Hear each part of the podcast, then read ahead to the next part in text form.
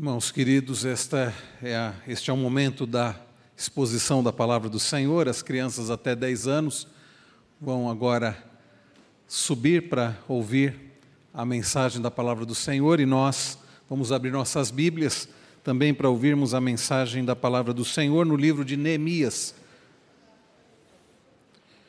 Neemias capítulo 5.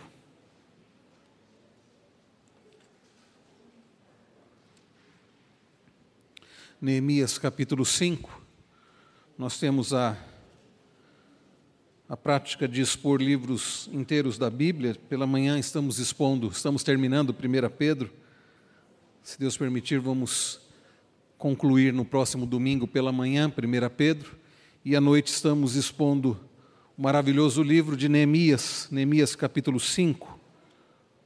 O livro de Neemias que fala sobre o Deus restaurador o Deus que restaura o seu povo. Neemias, capítulo 5.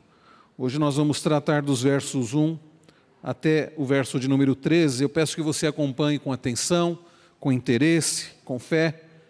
É a palavra do Senhor para a nossa vida, que nos diz: Então se levantou grande clamor do povo e de suas mulheres contra os judeus, seus irmãos, porque havia os que diziam: Somos muitos, nós, os nossos filhos e as nossas filhas.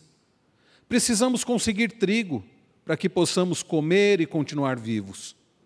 Também houve os que diziam: Nós tivemos de hipotecar as nossas terras, as nossas vinhas e as nossas casas, para conseguirmos trigo em meio a esta fome. Houve ainda os que diziam: Pegamos dinheiro emprestado até para pagar ao rei o tributo sobre as nossas terras e as nossas vinhas. Nós somos da mesma carne que os nossos compatriotas, e os nossos filhos são tão bons como os deles. No entanto, eis que sujeitamos os nossos filhos e as nossas filhas para serem escravos. Algumas de nossas filhas já estão reduzidas à escravidão. Não podemos fazer nada para evitar isso, pois os nossos campos e as nossas vinhas já são de outros. Fiquei muito irritado ao ouvir estas palavras e o clamor deles. Depois de ter pensado bem a respeito disso, repreendi os nobres e magistrados e lhes disse: Vocês são exploradores, cada um para com o seu irmão. E convoquei uma grande assembleia contra eles. Disse-lhes: Nós, de acordo com as nossas posses, resgatamos os judeus, nossos compatriotas, que foram vendidos aos gentios e agora, e agora vocês estão querendo vender os seus compatriotas para que tenhamos de comprá-los outra vez? Então eles se calaram e não acharam o que responder. Disse mais: Não é bom o que vocês estão fazendo. Não é fato que vocês deviam andar no temor do nosso Deus para evitar a vergonha diante de nossos inimigos, os gentios? Também eu, os meus companheiros e os meus servos lhes demos dinheiro emprestado e trigo. Mas, por favor, vamos parar com esta exploração. Peço que hoje mesmo vocês lhes restituam as suas terras, as suas vinhas, os seus olivais e as suas casas, bem como a porcentagem do dinheiro, do trigo, do vinho e do azeite que vocês exigiram deles. Eles responderam: Vamos restituir e nada pediremos deles, faremos o que você está dizendo. Então chamei os sacerdotes e, na presença deles, fiz com que jurassem que fariam o que prometeram. Também sacudi o meu manto e disse: Que Deus faça o mesmo, sacudindo para fora de sua casa e de seu trabalho todo aquele que não cumprir esta promessa. Que assim seja sacudido e despojado. E toda a congregação respondeu: Amém. E louvamos o Senhor. E o povo fez segundo a sua promessa. Vamos orar mais uma vez? Pai Celestial, nós agradecemos ao Senhor por podermos prestar culto ao Senhor e pela tua preciosa palavra. Pedimos que o Senhor agora fale conosco através da tua palavra que já foi lida, não aquilo que queremos ouvir, mas aquilo que precisamos ouvir. Não o que é agradável, mas o que é necessário. Não o que simplesmente vai nos fazer ter um prazer momentâneo, mas aquilo que nos levará à alegria eterna. Fale conosco, aqueles que aqui estão, aqueles que nos acompanham à distância, aqueles que porventura ouvirão essa mensagem num outro momento, mas que o Senhor, ó Deus, aplique ao nosso coração a tua preciosa palavra. E é no nome de Jesus que nós oramos gratos. Amém. Eu já contei aqui algumas vezes, é uma, talvez uma piada, não sei, que o reverendo Hernandes contou num congresso da Fiel, falando sobre a importância da pregação expositiva, e eu contei isso há pouco tempo. Ele contou a história do pastor que foi entrando pela igreja e as pessoas foram puxando o seu paletó, dizendo: Pastor, não pregue sobre isso, não pregue sobre aquilo. Um dizia assim: Pastor, olha, não pregue contra a usura, não pregue contra né, aquela mesquinharia, porque tem alguns irmãos aí que, que têm muito dinheiro, mas não gostam né, de e são pessoas influentes. Pastor, não pregue contra pecado tal, porque tem pessoas influentes da igreja que cometem esses pecados. Ao que o pastor disse, então o que, eu vou pregar? Não posso pregar sobre os pecados. É, aí alguém gritou lá do fundo, ah, prega contra os judeus, que aqui não tem nenhum judeu. Ah, irmãos, essa história é significativa porque ela reflete muito o nosso tempo, a prática do que nós podemos chamar de igreja moderna, e algo que não é moderno, infelizmente, algo antigo, é o fato de que há erro, há pecado, por vezes o pecado da usura, o pecado da defraudação, o pecado de tirar vantagem sobre o outro, no meio do povo de Deus. E isso não é tratado, isso não é visto, isso não é corrigido e precisa ser corrigido. A chamada igreja moderna, como nós temos tratado no boletim, você deve ter o seu boletim aí, você deve estar percebendo que ao longo do mês de aniversário da nossa igreja nós estamos falando sobre as acusações contra a igreja moderna. E depois de termos falado domingo passado sobre as duas primeiras acusações, você deve ter visto no seu boletim a segunda, a terceira e a quarta acusação, e a terceira acusação é um fracasso em abordar o mal do homem. A igreja moderna tem tido dificuldade em abordar o mal do homem. Não é uma dificuldade senão porque ignora o mal do homem. A igreja moderna que está voltada para agradar o ser humano, o humanismo, que atingiu a igreja, Humanismo que coloca o homem no centro de todas as coisas e, e, acredita que o homem precisa ser satisfeito em todas as suas necessidades, e coloca o homem como fim de todas as coisas e não Deus como fim de todas as coisas. O homem para ser servido e não Deus. E por causa disso, o pecado não tem sido tratado no meio do povo de Deus. Mas uma igreja bíblica, como está aí no boletim, confronta os pecadores, os membros da igreja, com a palavra de, com a palavra de Deus. Uma igreja bíblica, diferente da igreja moderna, vai aconselhar pecadores, levando-os a considerar o problema do pecado no próprio coração. Mas quantas vezes a igreja tem feito vistas grossas para o pecado, tem passado a mão na cabeça das pessoas e o pecado continua ali, e continua sendo praticado, e não há disciplina, não há tratamento do pecado. Quantas vezes, por causa do humanismo que atingiu a igreja, as pessoas são levadas a se enxergarem como vítimas. Ah, eu ajo assim porque fizeram assim comigo, porque meus pais agiram assim, eu sou uma vítima, vítima da família, vítima da sociedade, vítima.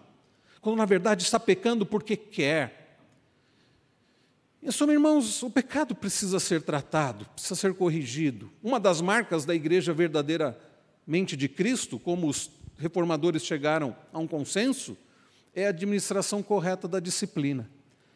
Mas, por vezes, o erro, a injustiça, o pecado tem sido tolerado, acobertado, não tem sido tratado. E o problema disso é que aqueles que estão em pecado continuam em pecado, não são tratados, a igreja, o povo de Deus acaba sofrendo. Muitas pessoas acabam sofrendo. Queridos, no texto de hoje, nós vemos um problema sério de injustiça que estava acontecendo no povo de Deus, dentro do povo, no meio do povo de Deus, nos dias de Neemias. Um problema que foi trazido à tona, que foi revelado, que foi tratado, que foi corrigido. E é por isso, queridos, que nós veremos nesta noite, o resumo da mensagem desta noite é que, na obra de restauração do povo de Deus, o problema, o erro, a injustiça deve ser identificado, tratado e corrigido, abandonado.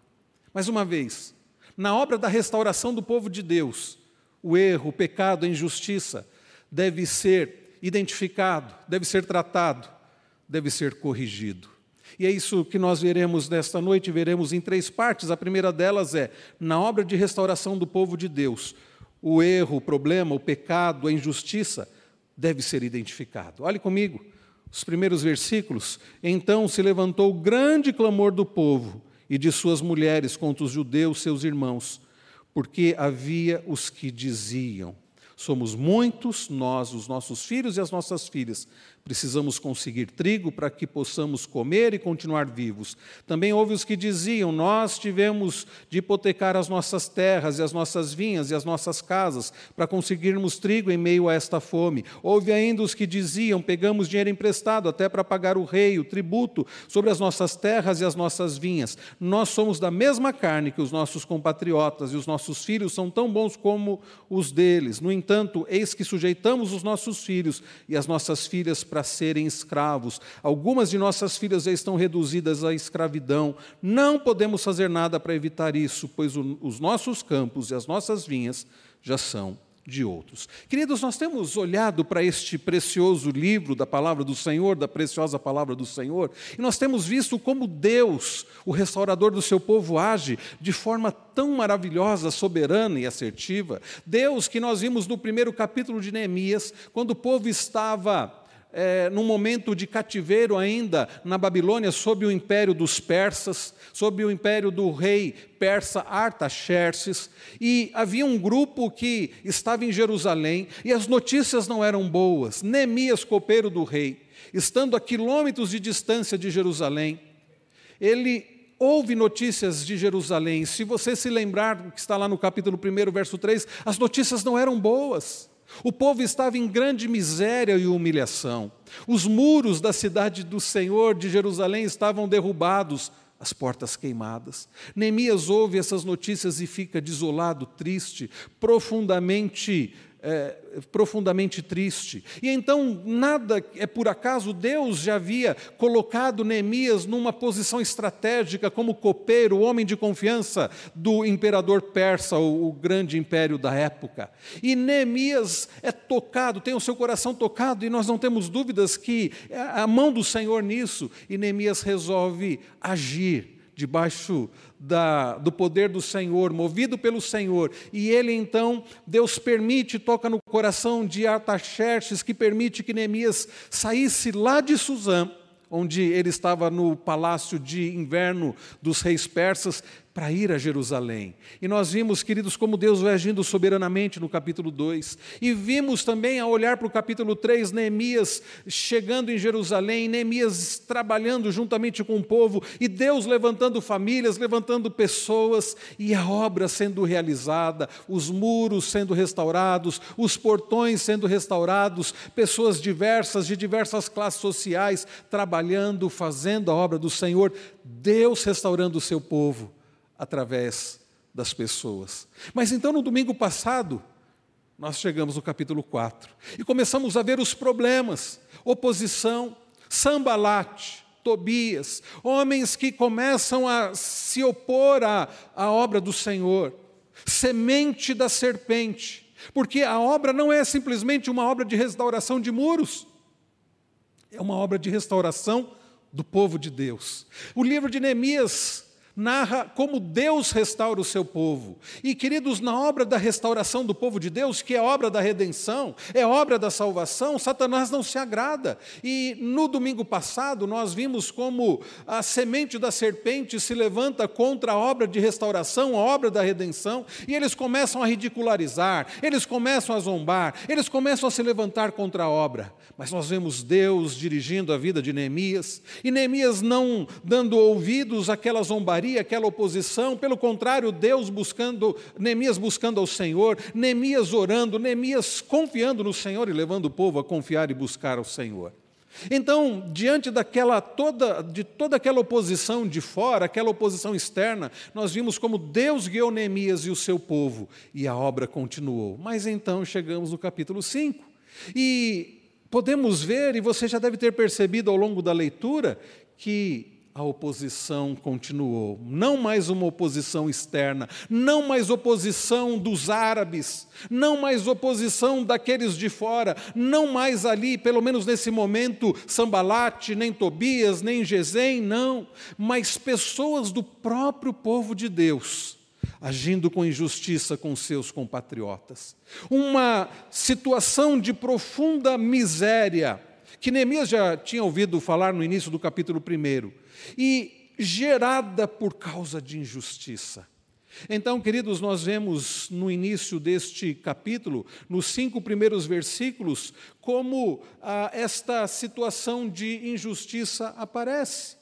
Vejam que quando Neemias é, houve, o texto do, nos cinco primeiros versículos apresentam três grupos de pessoas que vão falar sobre a situação de dificuldade, de fome, de miséria. É, o primeiro grupo, nós podemos ver aqui no verso 2, é um grupo de pessoas que estava se queixando porque suas famílias eram grandes e eles não tinham comida suficiente para a família. Olhe comigo nova, novamente o versículo 2 diz assim: porque havia os que diziam: somos muitos, nós, os nossos filhos e as nossas filhas, precisamos conseguir trigo para que possamos comer e continuar vivos.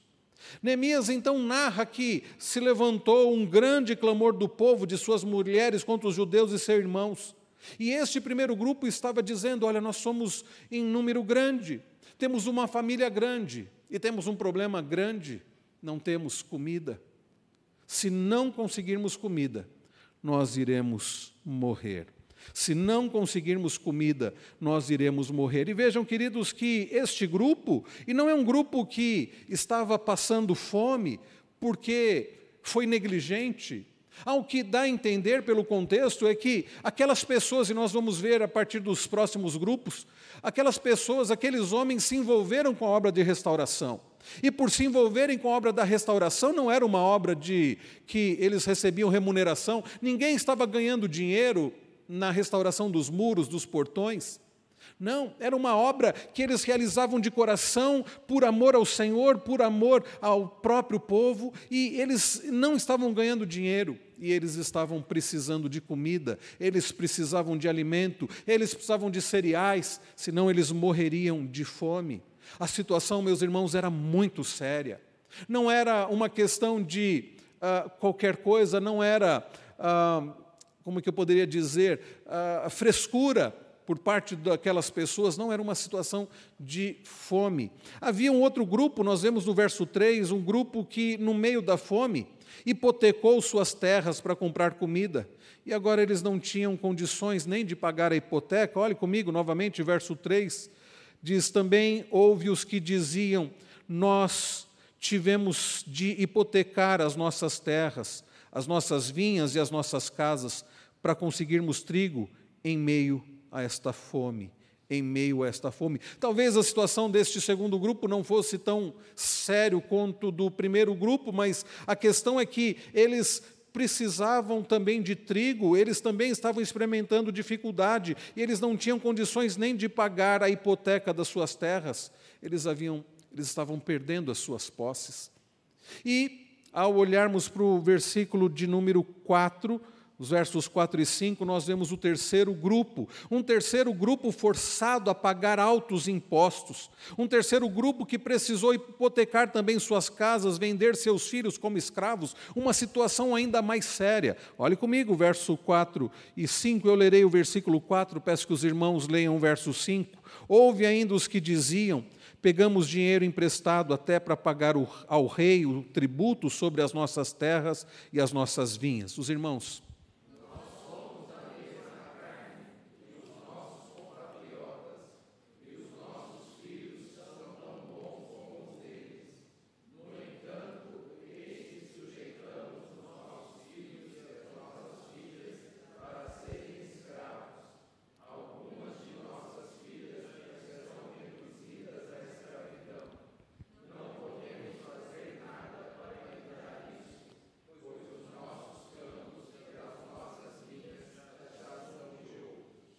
Vejam, queridos, que situação terrível.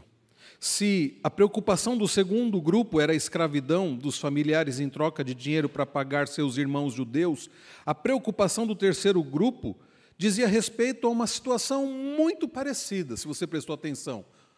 Porém, nesse caso, causada pela cobrança de impostos pelos senhores persas.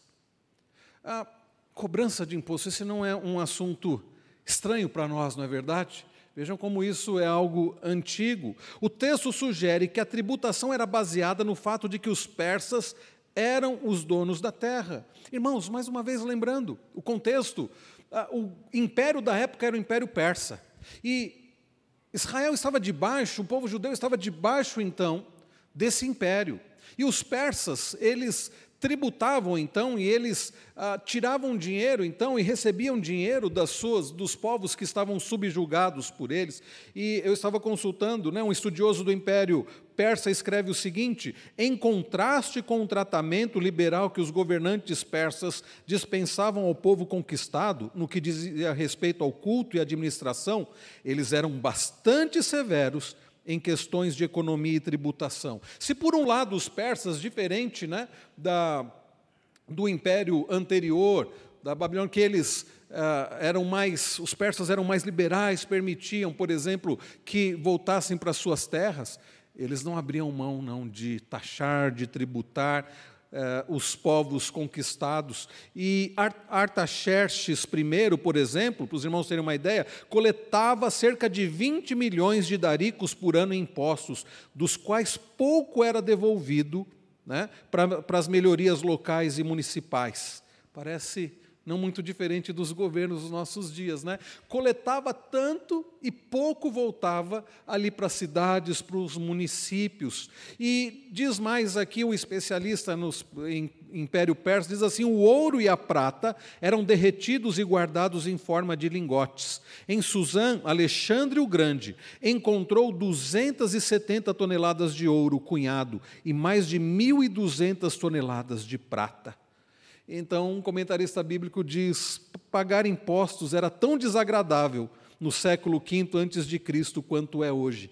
E quer a necessidade de pedir dinheiro emprestado fosse para pagar tributos aos persas ou para comprar grãos de irmãos judeus, as pessoas se encontravam em dívidas, em muitas dívidas.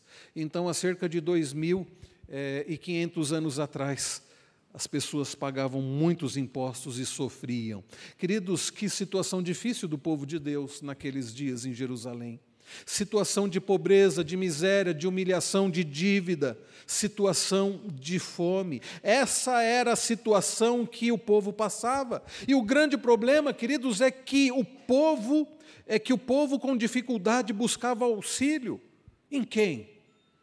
Nos do seu próprio povo que tinha melhor condição para os judeus que tinham uma condição melhor, na expectativa de serem socorridos, de serem auxiliados, de serem cuidados, afinal era do próprio povo. Mas o que acontecia? Aqueles de melhor condição, ao invés de acolherem os que estavam passando fome, eles emprestavam sim, mas a juros abusivos. Eles emprestavam e quando não tinham como o outro pagar, eles ah, faziam aquelas pessoas de escravas. É uma escravidão um pouco diferente, né? porque a pessoa que não tinha condições de pagar uma dívida, ela então era escravizada, não podia passar de seis, sete anos, e ela recebia 50% de um salário normal né, daqueles dias, mas ainda assim passava a ser um serviçal daquela pessoa. Então, o que nós vemos aqui, meus irmãos, que não se tratava de um simples problema econômico financeiro, o que estava acontecendo no meio do povo de Deus era injustiça. Havia sim um problema da falta de dinheiro, havia o problema da fome, mas havia falta de justiça, havia injustiça no meio do povo de Deus, havia exploração no meio do povo de Deus por parte daqueles que eram também judeus. Neemias ouve essas, esse clamor daqueles grupos. Queridos irmãos, quando há injustiça, quando há erro, quando é pecado, nós não podemos ignorar. E Neemias, como bom ouvinte, como alguém que Deus havia levantado para liderar o povo na restauração, na reconstrução, Neemias havia entendido algo muito importante: que ele não estava ali apenas para restaurar muros, Ele estava ali como um instrumento nas mãos do grande restaurador, nas mãos do grande reconstrutor, o Senhor, para que o povo do Senhor fosse restaurado. E é por isso que Neemias dá ouvidos àquelas pessoas, àqueles grupos, e ele ouve atentamente o que estava acontecendo. E é por isso, meus irmãos, que nós aprendemos em primeiro lugar. Quando há erro, quando há problema, quando há injustiça, isso precisa ser ouvido, nós precisamos observar. Mais uma vez, quantas vezes nós fazemos vistas grossas para aquilo que está errado? Às vezes nós fazemos vistas grossas porque nós sabemos que vai dar trabalho. Ah, deixa isso para lá, se for mexer com isso, vai dar muito trabalho. Às vezes fazemos vistas grossas porque não queremos. Ah, não queremos que o outro eh, fique, fique aborrecido com a gente, é melhor não falar nada. Mas, queridos, percebam que Neemias dá ouvidos ao que aquelas pessoas falam. E quando nós olhamos aqui, a partir do verso de número 6, nós vemos qual foi a reação de Neemias, então nós aprendemos a segunda lição para nós desta noite, que na obra de restauração do povo de Deus, não apenas aquilo que está errado, aquilo que é injusto, precisa ser é, é, levado em consideração, mas também precisa ser tratado. Não apenas precisamos observar o que não está certo, não apenas precisamos dar ouvidos àqueles que estão clamando, não apenas precisamos observar o que não está correto no meio do povo de Deus, mas não basta ver o que está errado, não basta enxergar o que precisa ser tratado, é preciso tratar. Neemias ouve o clamor daqueles grupos. Neemias poderia ter dito o seguinte: Olha, eu estou aqui para cuidar da obra da restauração dos muros, da restauração das portas, eu não vou me envolver com isso, isso é problema de vocês, por que é que vocês foram fazer dívidas? Eu, eu já tenho meus problemas. Não, queridos, Neemias, o mesmo Neemias que ao ouvir as notícias quando ele estava lá em Suzã, fica profundamente abalado com o que ele ouve, quando ele ouve sobre a miséria, sobre a vergonha de Jerusalém, Neemias mais uma vez fica abalado com o que ele ouve, e nós podemos ver isso a partir do verso 6. Olhe comigo o que diz o verso 6: Fiquei muito irritado ao ouvir estas palavras e o clamor deles. Percebam, queridos, que não houve indiferença por parte do servo do Senhor. Irmãos, no meio do povo de Deus, onde Deus restaura o seu povo, e na obra da restauração, não pode haver indiferença em nosso meio, não podemos estar indiferentes ao sofrimento daqueles que estão ao nosso redor, não podemos fazer vistas grossas à necessidade do nosso irmão, não podemos, queridos, ignorar também a injustiça que acontece, o pecado que acontece no meio do povo de Deus. Existem coisas, e, e, eu percebo que, eu percebo na minha própria vida que às vezes nós nos indignamos por coisas que são muito pequenas e que não deveríamos nos irar. Alguém que comete uma barbeiragem contra nós no trânsito, alguém que nos fecha, por exemplo, alguém que é injusto contra nós e nos irritamos e ficamos indignados e queremos nos vingar e queremos justiça própria. Não, não, não. Isso não deveria ser motivo para a nossa indignação quando somos atacados. Isso não, mas é isso que nos deixa indignados. Agora, existem motivos que deveriam nos levar à ira, a ira correta, a ira justa. Aliás, a ira correta, a ira justa, a ira santa, ela acontece quando nós nos iramos não porque somos atacados, não porque fazem algo contra nós, mas contra o Senhor, mas contra o povo do Senhor, contra a palavra do Senhor. E isso deveria nos levar, de fato, à indignação. Então percebam que a partir do verso 6, nós vemos que Neemias fica profundamente é, irritado. O texto diz, usa a palavra aqui, fiquei muito irritado, poderia ser traduzido, fiquei irado. Então, mais uma vez, a ira, nem sempre a ira é pecaminosa, nem toda a ira é pecaminosa. A nossa ira em geral é. Eu já adianto para você que, em geral, a nossa ira é pecaminosa. Basta você perceber por que é que você fica irado. Mas, por exemplo, um dos atributos de Deus é ira.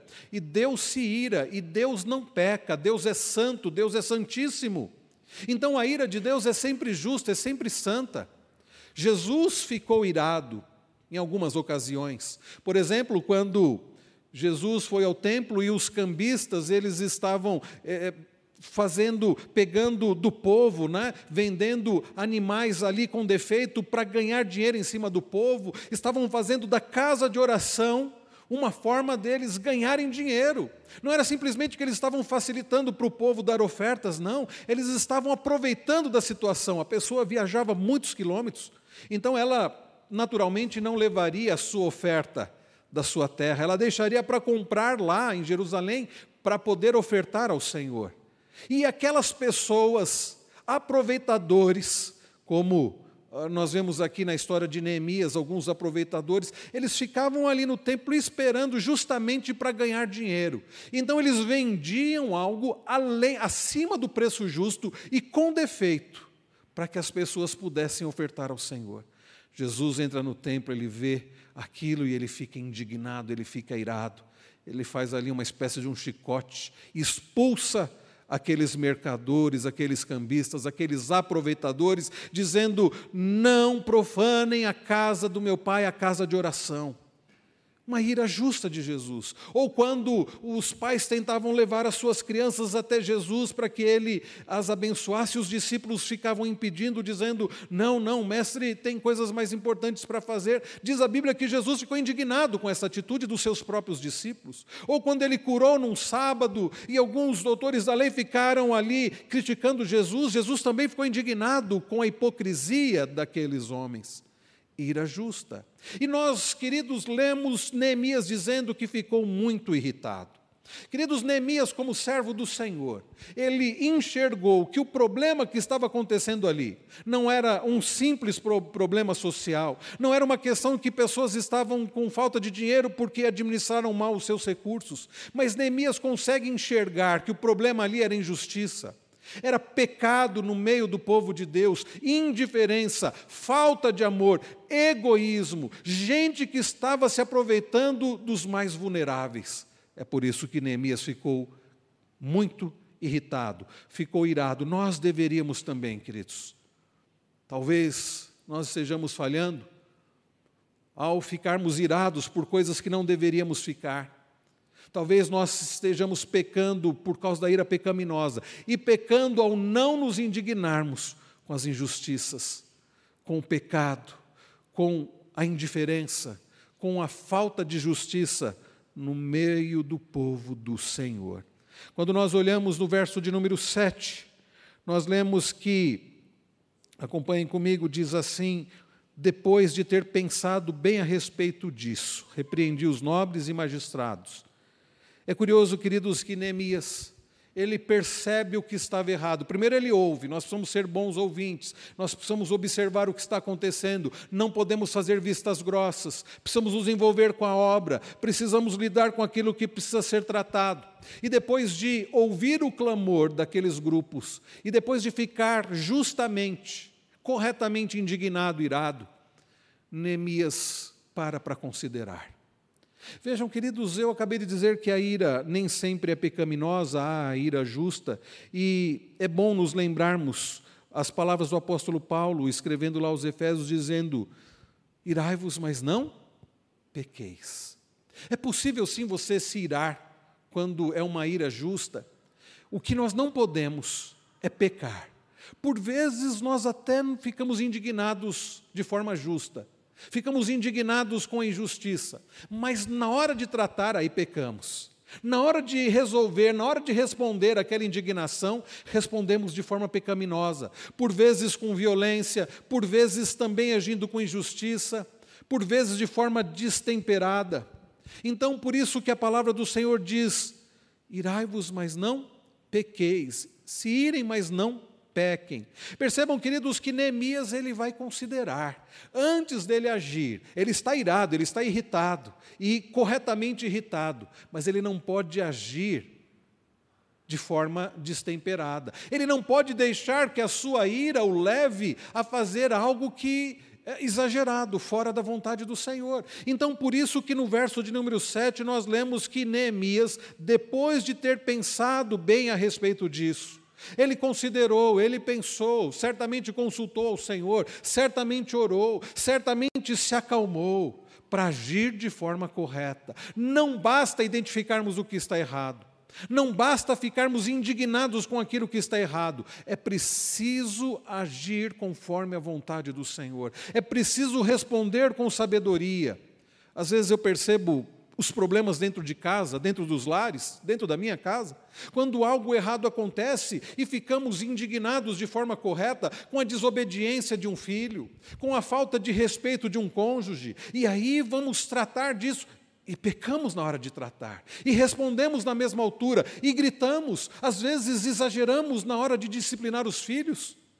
Então é preciso, queridos, ao perceber o que está errado, ao ficarmos corretamente indignados com a injustiça, pedirmos sabedoria do Senhor, para que possamos agir da forma correta. Irai-vos, mas não pequeis. Neemias então ele considera, Neemias ele pensa, Neemias certamente consulta o Senhor. Então diz o restante, a continuação do verso de número 7.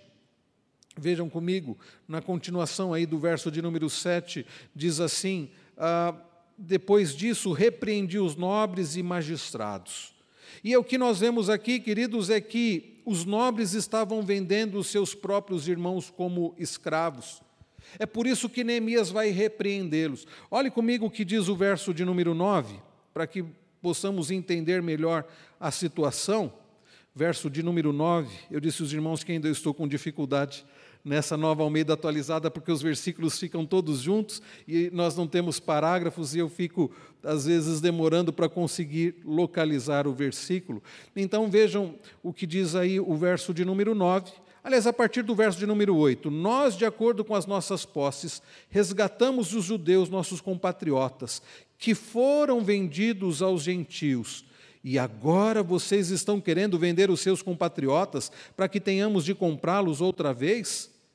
Então eles se calaram e não acharam o que responder. Disse mais: Não é bom o que vocês estão fazendo. Não é fato que vocês deviam andar no temor de nosso Deus para evitar a vergonha? Irmãos, o que estava acontecendo é que os nobres estavam vendendo seus próprios irmãos como escravos. Percebam o nível do pecado, da injustiça, do problema ali no meio do povo de Deus. E é por isso que Neemias fica justamente indignado, irado. A situação era muito difícil. E Deus, meus irmãos, não havia providenciado Neemias para estar lá só para a reconstrução dos muros. Neemias, meus irmãos, não estava lá só para construir muros, mas para restaurar o povo, religiosa e eticamente falando. O povo precisava ser restaurado, aquilo, aquelas ações pecaminosas precisavam ser tratadas, e Neemias havia sido levantado por Deus para isso. Então a, a ira de Neemias foi porque a palavra de Deus estava sendo desobedecida de forma deliberada. A desobediência à palavra do Senhor no meio do povo do Senhor deve ser motivo de ira, deve ser motivo de indignação, deve ser motivo para que nós possamos agir. Então, o problema, o pecado, a injustiça precisa ser detectado, precisa ser tratado. E o que nós vemos aqui nesses versículos, verso de número 8, verso de número 9, verso de número 10, é Neemias tratando do problema. Neemias ele repreendeu os culpados. Olhem só novamente o verso de número 7. Novamente, verso 7, a parte B do versículo: vocês são exploradores, cada um para com seu irmão. Neemias é muito claro. Me chama a atenção que Neemias ele não tem o problema que muitas vezes nós temos, que é de temor a homens. Ah, eu não vou falar nada não, senão a pessoa vai ficar brava comigo. Eu não vou falar nada não, senão vou perder a amizade. Sabe o que isso mostra? Que nós nos amamos tanto, que nós estamos dispostos a deixar a pessoa continuar no pecado, a deixar a pessoa continuar pecando contra Deus, a quem nós deveríamos amar sobre tudo, porque nós não queremos nos indispor com a pessoa. Ah, eu não vou falar nada não. Cada um que a sua vida. Bom, a Bíblia diz que nós devemos confessar os pecados uns aos outros. A Bíblia diz que nós devemos aconselhar uns aos outros. A Bíblia diz, queridos, que nós devemos cuidar uns dos outros. Isso envolve, como nós falamos pela manhã, olhando para 1 Pedro 5, isso envolve esse pastoreio, um cuidando do outro de forma humilde, um servindo ao outro, e por vezes vai ser necessário confronto. Agora, não é confrontar de forma áspera não é confrontar de forma estúpida, não é confrontar como se nós estivéssemos acima do outro, olha vocês. Não, não. É confrontar em amor. É chegar para a pessoa como um pecador chega para o outro, como alguém que depende da graça do Senhor chega para o outro e diz: Olha, você está errado, meu irmão. Eu preciso dizer para você, porque eu te amo, isso não está certo, isso que você está fazendo é errado. Precisamos ser, ser firmes, sim. Precisamos ser uh, uh, contundentes, sim, mas fazer em amor. A Bíblia diz que devemos falar a verdade em amor. Você tem temido mais a homens do que a Deus. Você tem visto coisas que precisam ser tratadas, mas não tem tratado. A começar na nossa vida. A primeira coisa é tratar o que precisa ser tratado no nosso próprio coração. É por isso que Jesus, no Sermão do Monte, diz que aqueles que conseguem enxergar um cisco no olho do outro quando tem a trave, uma viga no seu próprio olho, Jesus diz hipócritas. Às vezes nós temos a, a, condição, conseguimos enxergar um cisquinho, um erro na vida do outro, quando temos coisas sérias para tratarmos na nossa própria vida. Então, em primeiro lugar, precisamos tratar da nossa vida. Neemias tinha feito isso. Neemias certamente havia tratado da própria vida com o Senhor, e agora, depois de ter sido tratado pelo Senhor, ele vai ser um instrumento para tratar daquilo que estava errado, confrontando o pecado na vida daqueles magistrados, daquelas pessoas que estavam ah, se aproveitando do povo que estava em dificuldade. Então, Neemias, de forma muito firme, ele diz no verso, ele chama aqueles, aquelas pessoas de exploradores exploradores. Neemias dá nome para o pecado. Ele diz: vocês são exploradores, cada um para com seu irmão. E ele faz isso de forma particular, e ele faz isso de forma pública também. Olhe comigo na continuação do versículo, versículo de número. Ah, no finalzinho do verso de número 7, eu convoquei uma grande assembleia contra eles. E aí vem o verso 8: disse-lhes: Nós de acordo com as nossas posses, resgatamos os judeus, nossos compatriotas, que foram vendidos aos gentios. Isso já havia acontecido. Judeus haviam sido vendidos como escravos aos gentios. E Neemias diz que eles ajuntaram dinheiro, a Bíblia não diz como eles fizeram isso. Certamente Neemias tirou dinheiro do próprio bolso para fazer isso, comprou da sua própria gente para que pudessem ser resgatados da escravidão. Neemias diz para aqueles exploradores: Nós já fizemos isso, nós temos resgatados, resgatado pessoas do nosso próprio povo que haviam sido, que haviam sido eh, vendidos como escravos. E aí ele diz, na continuação do versículo: Então Aí ele diz: E agora vocês estão querendo vender os seus compatriotas para que tenhamos de comprá-los outra vez? Ora, nós já temos feito isso, nós já temos tido esse trabalho, esse cuidado de resgatar pessoas do nosso próprio povo. Agora, vocês do nosso próprio povo estão vendendo os nossos compatriotas para quê? Para que nós tenhamos que comprá-los de volta. Percebe, irmãos, como uma coisa era muito séria? Então, diz o final do versículo: eles se calaram e não acharam o que responder. Sabe por que eles não acharam o que responder? Porque eles não tinham o que responder. Porque eles estavam fazendo isso. Eles eram exploradores, estavam ganhando dinheiro em cima do seu próprio povo, estavam agindo como nós lemos ainda há pouco, como Zaqueu, que trabalhando para o Império Romano, cobrava impostos do seu próprio povo. E é por isso que os publicanos eram odiados pelos judeus. Mas é interessante que Jesus, ao passar próximo daquela árvore, Jesus olha para cima e diz para Zaqueu: Zaqueu, desce depressa, eu preciso ir para sua casa. É curioso, irmãos, que Neemias não expulsa aquelas pessoas, ou não condena a, a, a condenação eterna àquelas pessoas, mas Neemias vai tratar o coração delas. Neemias mostra qual era o erro deles. Neemias dá nome, diz: vocês estão explorando. E isso está errado. Olha o que ele diz no verso 9: disse mais: não é bom o que vocês estão fazendo. Em outras palavras, Neemias está dizendo para eles: o que vocês estão fazendo é errado. Não é bom, não é correto. E ele continua: não é fato que vocês deviam andar no temor do nosso Deus. Irmãos, o pecado, por vezes, a injustiça cometida no meio do povo de Deus, por vezes é por falta de temor a Deus, por não levarmos Deus a sério. Quantas vezes nós temos que, primeiro, tratar com o nosso coração se temos levado Deus a sério, se temos respeitado o Senhor, se temos servido ao Senhor. E a palavra, essa ideia de temor do, do Senhor aparece muitas vezes no Antigo Testamento, se não me engano, mais de 125 vezes, mas no Novo Testamento também. E o temor do Senhor, como diz Provérbios, é o princípio da sabedoria. E Neemias mostra, isso é tratar do pecado.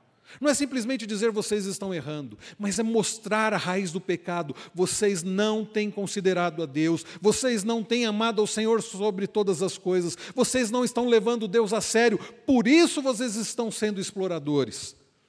Neemias vai confrontar, Neemias vai aconselhar, Neemias vai tratar do pecado. E aí ele diz no verso 10: Também eu, eu, os meus companheiros e os meus servos lhes demos dinheiro emprestado e trigo. Alguns comentaristas dizem que Neemias, é possível que Neemias estivesse aqui confessando o pecado também, que ele também tivesse errado. Não penso que é isso. Provavelmente Neemias tivesse também tentado ajudar, né? tentado ajudar, mas não defraudando. Aí ele termina o verso 10 dizendo: Mas por favor, vamos parar com essa exploração. Daí alguns entenderem que Neemias também tinha falhado esteja dizendo: ó, vamos parar de fazer o que é errado, vamos parar com essa exploração. Aliás, dos versos 14 até o final, se Deus permitir, os irmãos vão ouvir isso no próximo domingo. Neemias vai dar exemplo do que é agir de forma correta nesse sentido. Mas Neemias diz: essa exploração precisa parar. Irmãos, Deus, na sua obra de restauração, Ele nos levanta para agirmos. Ele usa, e, e Ele certamente quer usar a sua vida para tratar do que precisa ser tratado. Primeiro, tratando o seu próprio coração, e depois, sendo um instrumento nas mãos do Senhor, para que pessoas que estão pecando sejam tratadas, sejam confrontadas por amor, por amor a Deus e por amor a essas pessoas, com sabedoria, confrontar essas pessoas, lidar com o coração delas, porque isso precisa ser tratado. E como nós vimos no, na mensagem do boletim, um dos males da igreja moderna é não tratar do mal do coração do homem. Por fim, queridos, ao olharmos para os versos 11 a 13, nós aprendemos que na obra de restauração do povo de Deus, o pecado, o erro, a injustiça, não somente precisa ser considerada, tratada, mas precisa ser corrigida, abandonado, o erro precisa ser abandonado. A partir do verso 11, peço que hoje, vocês, peço que hoje mesmo, vocês lhes restituam as suas terras, as suas vinhas, os seus olivais e as suas casas, bem como a porcentagem do dinheiro, do trigo, do vinho e do azeite que vocês exigiram deles. Vejam, irmãos, Neemias, depois de confrontar, ele diz o que precisava ser feito.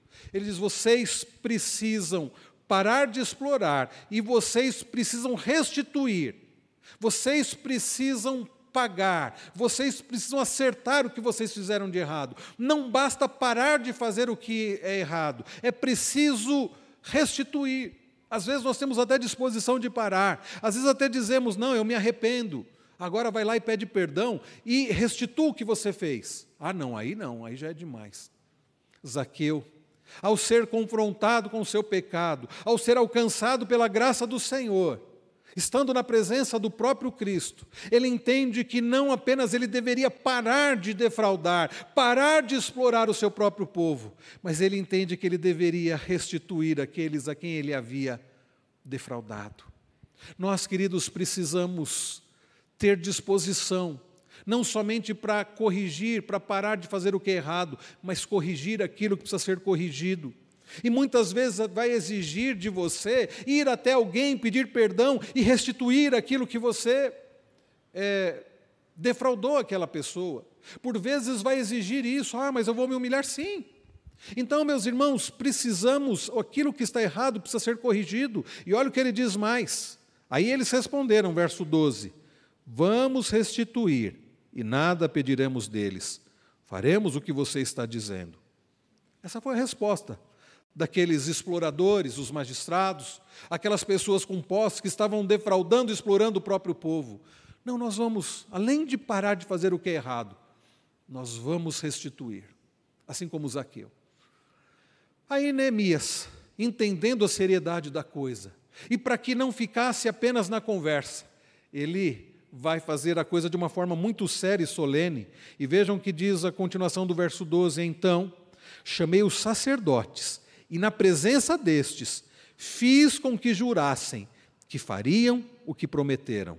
Também sacudi o meu manto e disse: Que Deus faça o mesmo, sacudindo para fora de sua casa e de seu trabalho todo aquele que não cumprir essa promessa que assim seja sacudido e despojado. Essa era uma prática, prática interessante, né? Eles dobravam assim a roupa e colocavam e, e sacudia e, e, e os objetos caíam. E dizia assim: olha, assim como eu sacudi e esses objetos caíram, se vocês não cumpriram o que vocês prometeram, que Deus faça isso com vocês, que Deus venha sacudir a vida de vocês e que vocês percam o trabalho de vocês, o dinheiro de vocês, se vocês não cumprirem o que vocês estão prometendo diante de Deus, diante dessas testemunhas. É sério, não é, meus irmãos? Sabe por que, que é sério? Porque pecado é coisa séria. Nós não podemos brincar com o pecado, não podemos brincar com o erro, com o pecado no meio da igreja. Por isso que a disciplina é necessária, por isso que precisamos tratar de forma radical, de forma séria, porque o pecado destrói, destrói vidas, destrói famílias, destrói igrejas. É por isso que Neemias leva a coisa pra, de uma forma tão séria, tão solene. É por isso que nos nossos votos nós votamos solenemente. Quando prometemos, no casamento, prometemos amar, honrar, defender e ser fiel até a morte.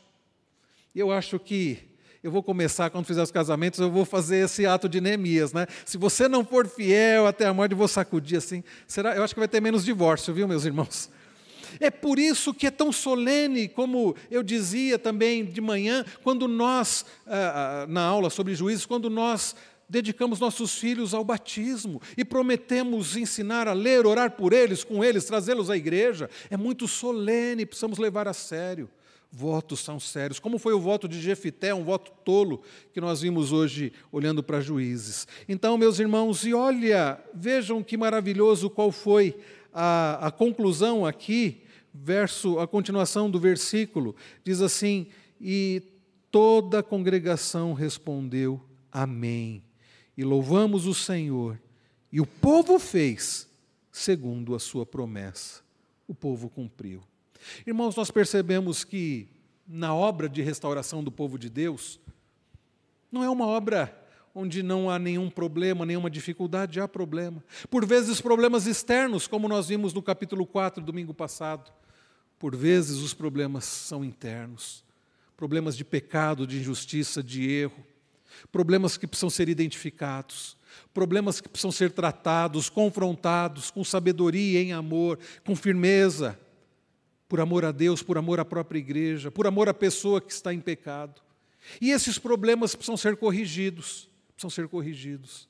E, queridos, maravilhosamente nós lemos que o, pro, o problema da injustiça foi corrigido. Aquelas pessoas se arrependeram e elas pararam de defraudar, de explorar, e elas restituíram. Que maravilhoso. Sabe, queridos, o que é mais maravilhoso e o que nos anima é que nós temos um grande redentor, aquele que é o restaurador, que usou Neemias, que restaura o seu povo.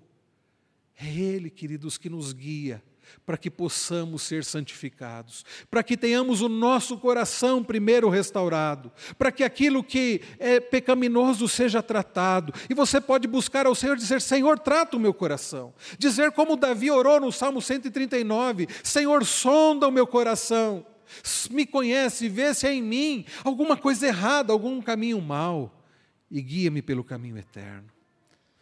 Diga isso para o Senhor. Busque primeiramente a restauração do seu coração. Talvez você não esteja explorando outras pessoas, mas talvez você esteja cometendo outros pecados. Se o problema for da exploração, trate isso. Queridos, nós não podemos explorar o nosso próximo, nós não podemos nos aproveitar do nosso próximo. Eu ouvia a mensagem de um pastor que eu tenho grande admiração e amizade por ele, reverendo Ellerson Alves Duarte. Eh, e ele contou uma situação. Ele disse que num grupo desses grupos de WhatsApp de pastores, um dos pastores colocou assim: Irmãos, eu estou vendendo uma coleção de livros, de comentários bíblicos, uma coleção muito boa, até uma coleção rara. Ele disse assim: então, se alguém tiver interesse, me procure. E, irmãos, uma coisa é certa, o reverendo Wellington sabe disso. Pastor vender livro é uma coisa estranha. Geralmente o pastor compra livro, né? As esposas ficam. Eu, quando entro numa livraria, a Cris fica até preocupada, né? Não é comum pastores venderem livros, é muito comum pastores comprarem. A gente tem até que tomar cuidado, né, reverendo? Então, quando esse irmão colocou, e alguns pastores começaram a colocar assim: quanto você quer? Quanto? Demonstrar interesse. Mas um fez a seguinte pergunta: meu irmão, por que, que você está vendendo essa sua coleção?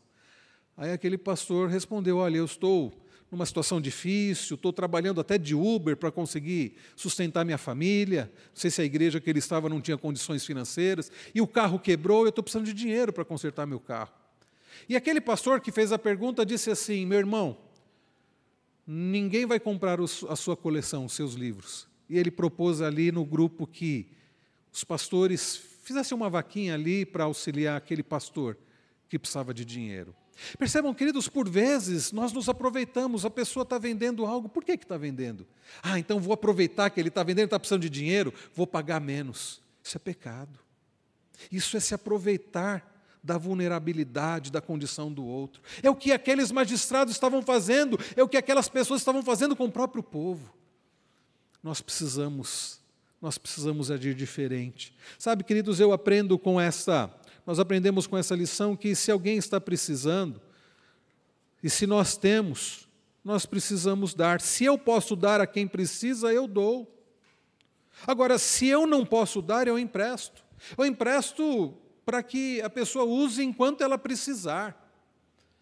O que nunca podemos fazer é nos aproveitar na necessidade do outro. Nós aprendemos aqui, queridos, que a reconstrução do povo de Deus passa por coisas visíveis: muros, portões, situação social, cereal, comida, passa por coisas assim, visíveis, materiais, mas a reconstrução especial, principal do povo de Deus, ela é espiritual, ela é moral, ela é ética. E não há, queridos, nenhum problema em ter bens, propriedades. O, pro, o grande problema é que essas coisas nos possuam. Mas o nosso grande redentor, restaurador, tem poder para restaurar o nosso coração, tem poder para santificar a sua igreja e usar as nossas vidas na santificação da sua igreja, para a glória dele, para o bem da sua igreja. Vamos